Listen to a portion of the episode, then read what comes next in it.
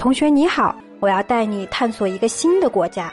在每个新的国家开始之前，我来给大家一些关键词，大家来猜一猜。这一期我们要讲的是哪个国家？准备好了吗？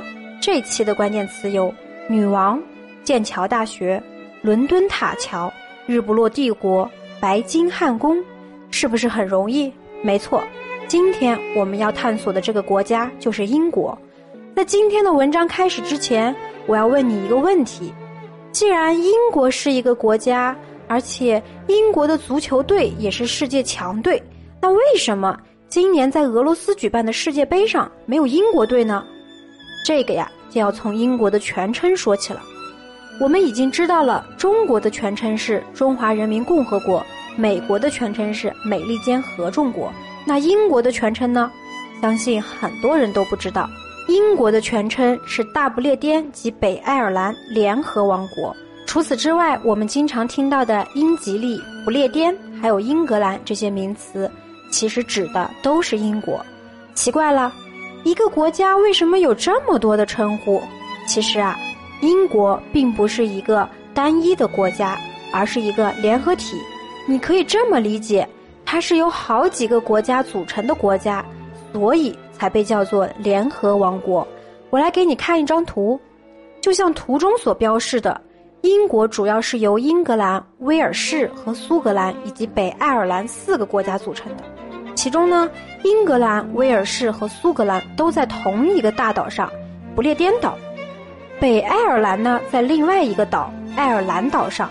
这也就是为什么英国叫做大不列颠以及北爱尔兰联合王国。相对应的，这四个国家分别有自己的政府、议会和国旗。在参加足球比赛的时候，他们都有各自的足球队，所以现在我们能回答一开始的问题了。在世界杯上是没有英国队的，取而代之的是四支不同的球队：英格兰队、苏格兰队、威尔士队和北爱尔兰队。在英国的国旗中也隐藏着同样的答案。如果你把英格兰、苏格兰和北爱尔兰的国旗拼到一起，你就得到了英国国旗——米字旗。从地图上可以看出，和日本一样，英国也是一个岛国。最早的时候啊，就是一些无人居住的荒岛。岛上最早期的居民都是从欧洲大陆迁移过来的。四千多年前，欧洲大陆上居住着大量的凯尔特人。一部分凯尔特人跨过海峡，登上了隔海相望的不列颠岛，成为了岛上的第一批居民。他们不但带去了移民，还把语言和文字带到了不列颠岛。直到两千多年后，强盛的罗马帝国入侵了不列颠岛，罗马人占据了不列颠的中南部。当时的罗马军队统帅凯撒带领数万军队对不列颠群岛先后发动了两次武力侵略，但是啊，都无功而返。受到阻拦的罗马人并没有停止他们的脚步。终于，罗马的第三任皇帝卡利古拉在公元四十三年征服了不列颠地区。也就是如今的英格兰地区，从此不列颠成为了罗马帝国的一部分。罗马人也把自己的文字和语言带到了不列颠。但是五百多年后，罗马人却突然离开了不列颠岛。为什么罗马人要放弃这块风水宝地呢？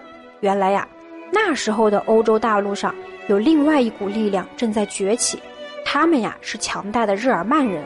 当时的日耳曼人正在欧洲大陆上进行着大规模的扩张和迁徙。日耳曼人里有三个部落：盎格鲁、萨克逊和朱特，先后迁徙到了不列颠岛。所以啊，这些日耳曼人也被称为盎格鲁萨克逊人。他们不但赶走了当时统治不列颠的罗马人，还把原来居住在不列颠的凯尔特人也赶走了。面对强大的日耳曼人，凯尔特人没有办法抵抗，只能迁入。自然条件更加恶劣的山区和森林，赶走了其他民族，盎格鲁撒克逊人也没有闲着，开始在不列颠岛建立起许多大大小小的王国。这些王国之间不停地发生着战争。随着时间的推移，一些大国逐渐地吞没了周边的小国，最后只剩下七个比较大的国家。七个国家之间依然战争不断，但在两百多年后。这些王国却停止了战争，团结到了一起。是什么原因让这些互相征战的王国联合到了一起呢？原来呀，这些王国有着一个共同的敌人——维京人。这是一群来自丹麦的海盗。从公元八世纪开始，大量的维京人迁徙到了不列颠岛，他们像是蝗虫一样侵袭着英格兰的沿海地区。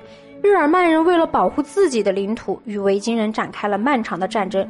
一开始啊，七大国乱作一团，被维京人打得连连败退。终于，七大国之一的威塞克斯王国的君主阿尔弗雷德站了出来，他重新编排了军队，并且将一些土地分给军人。他还率领军队修筑了许多堡垒和基础设施。在他的领导下，七个大国的军队开始团结起来，对抗维京人的入侵，并且多次击败前来侵略的维京人。从此以后，威塞克斯王国从七个王国中脱颖而出，成为了这些王国的领袖。在他死后，他的孙子埃塞尔斯坦打败了剩下的维京人，成为了整个英格兰的第一位统治者。他统一了整个英格兰，成为了英国历史上的第一位国王。到现在，整个英格兰已经统一了。那英国是如何将其他三个国家收入自己的版图？这个小小的岛国将在日后的世界扮演怎样的角色呢？